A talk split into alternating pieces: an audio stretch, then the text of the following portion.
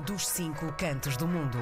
E porque é quinta-feira é dia de dar um saltinho até Bruxelas, na Bélgica, para conversar com o Ricardo Castanheira, é vice-presidente sénior da Sony Music Entertainment. Olá, Ricardo, boa tarde. Olá, João, boa tarde, como vai?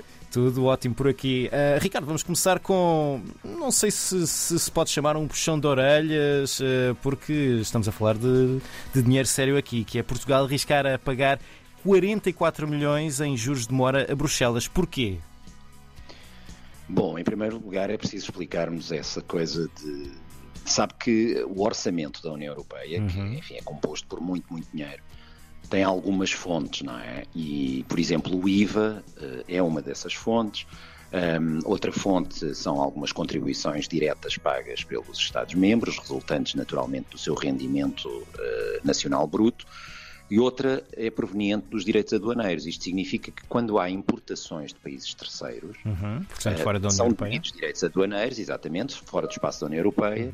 e uh, esse valor deve ser reencaminhado para uh, o orçamento da, da União, uh, por cada um dos Estados-membros. O que é que acontece aqui neste caso concreto?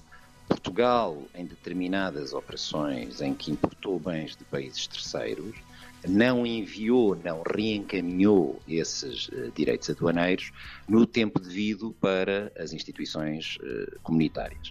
E, portanto, por existir esta decalagem temporal, é que agora há o risco do pagamento precisamente de juros de mora. Estamos a falar de muito dinheiro, uh, evidentemente que não é uma situação uh, positiva e o Tribunal de Contas da União Europeia veio precisamente identificar este problema. E, portanto, enfim, uh, era algo que desejavelmente não deveria acontecer um, e, que, e que tem a ver precisamente com a forma como são geridos os dinheiros públicos. Mas, uhum. portanto, é aqui um puxão de orelhas, claramente, Sim. como o João disse. E, e, quanto tempo é que há para, para, portanto, para pagar o dinheiro que é devido, para não se ter de pagar os, os juros, ou isto já Vamos é... Lá um... ver já estão em atraso, não é? sim, Portanto, sim, já estão sim. em situação de, de, de, de, atraso. Portanto, têm que pagar, há de facto prazos uh, extraordinariamente curtos para que procedam, digamos, à regularização desta situação uhum. e para que isso não implique, enfim, uh, sanções ainda mais graves, não é? Hum. Isto é porque a máquina é muito lenta aqui ou, ou, ou há outros motivos? João, não queria, enfim,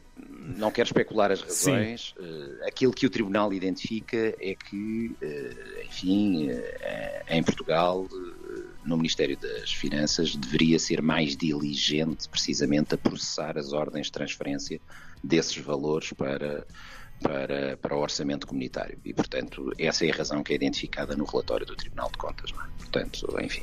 Uhum. é aquilo que, que, podemos compreender e ler a partir do relatório do Tribunal de Contas da União Europeia. Uhum. Falando em, em, em dinheiro, fala-se muitas vezes na importância de exportar, de internacionalizar as empresas portuguesas. Ora, há uma, uma empresa portuguesa chamada iServices que vai entrar na Bélgica logo com quatro lojas no centro de Bruxelas. É verdade, portanto, é uma boa notícia porque, enfim, termos empresas portuguesas a internacionalizarem-se é sempre, em qualquer circunstância, uma excelente notícia.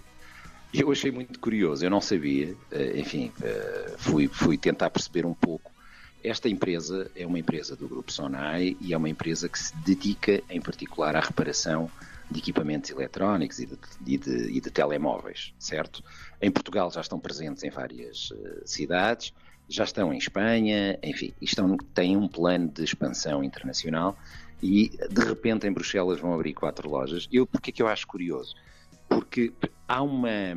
Se quem conhece o centro de Bruxelas e quem visitar o centro de Bruxelas vai com certeza deparar-se com inúmeras lojas que se dedicam precisamente a este tipo de atividade, que é venda e reparação, em particular reparação de equipamento hum, de, de, de telefonia móvel, não é? telemóveis e de computadores. Portanto, vão para um ambiente bastante competitivo.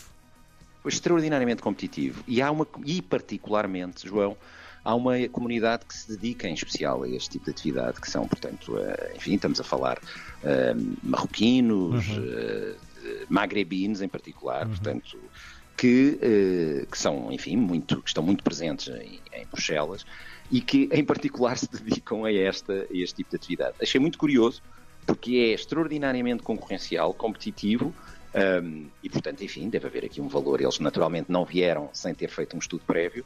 Ao virem abrir quatro lojas dá um sinal muito claro de força. Uh, terão as suas razões, porque perceberam que é um mercado que vale a pena e, porventura, têm, digamos, um serviço diferenciado. Esperemos que lhes corra muito bem a vida, porque, evidentemente, sempre que há um sucesso português, é, é, para nós que estamos cá fora um sucesso nosso também, não é? Hum. Na abertura da nossa conversa falámos em dinheiro que Portugal arrisca a ter de passar para Bruxelas, dinheiro por se ter atrasado com dinheiro que já tinha de entregar. Agora, neste último ponto, é, é dinheiro que Bruxelas tinha lá para dar, mas eh, que Portugal corria o risco de não receber. Estamos de novo a falar do TGV, e digo novo porque o TGV tem sido um assunto recorrente nos últimos meses. Uh, os fundos do TGV podiam ser perdidos se isto não avançasse já. Exatamente. Acontece que, uh, enfim, o investimento da linha de Lisboa-Porto, uhum. estamos a falar de um investimento imenso de 4,5 mil milhões de euros, portanto é muito dinheiro, e estariam disponíveis para uma candidatura que Portugal apresentou cerca de 729 milhões de euros. E, portanto, só que aquilo tem uma deadline, tem um período temporal para a qual eh, naturalmente o dinheiro está disponível e para que o concurso seja lançado e terminava precisamente este mês.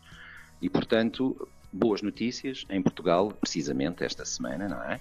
Uh, houve um acordo eh, na Assembleia da República uhum. e o Primeiro-Ministro já, enfim, já anunciou que será lançado nos próximos dias o concurso público, tão esperado há tanto, tanto tempo, para que, o, para, que o, para que o comboio de alta velocidade, o TGV, possa finalmente ver a luz do dia isso significa que arrancando o concurso, arrancando o projeto, Portugal terá necessariamente direito a esse dinheiro que está aqui cativo para este efeito e que se perderia caso naturalmente o projeto não arrancasse.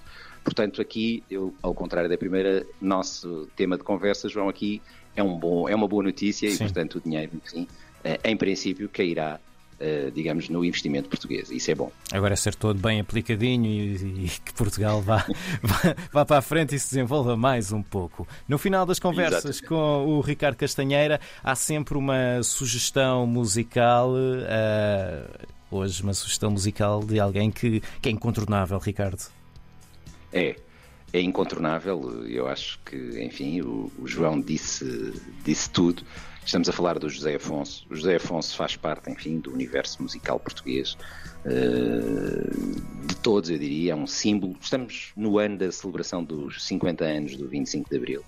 O José Afonso é, do ponto de vista musical, artístico, um, ehm, um dos símbolos dessa revolução também. Uhum.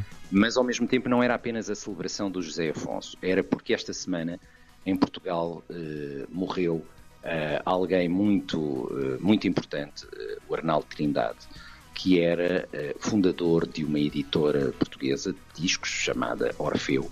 E esta editora de discos foi precisamente o selo que gravou os primeiros discos do José Afonso, ainda antes do 25 de Abril, em 1971 o primeiro, e em 1973 um, o disco uh, onde consta precisa, precisamente a música que, que, vamos ouvir, portanto venham mais cinco, e no fundo esta é uma forma de celebrarmos, no fundo, a liberdade, a democracia, de celebrarmos também e de homenagearmos o Arnaldo Trindade, que teve a coragem e, e uh, digamos, a visão uhum. de investir em talentos tão grandes como o José Afonso, e ao mesmo tempo de celebrarmos a música portuguesa, que é absolutamente maravilhosa, e, e com alguém cantada pelo José Afonso, escrita pelo José Afonso, fica ainda mais bela. E, portanto, enfim, e venham mais sim, que é sempre algo de particularmente bom de dizermos entre amigos. É assim.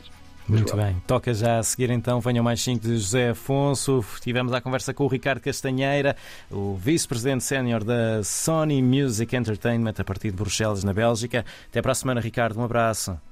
Um abraço, João. Muito obrigado.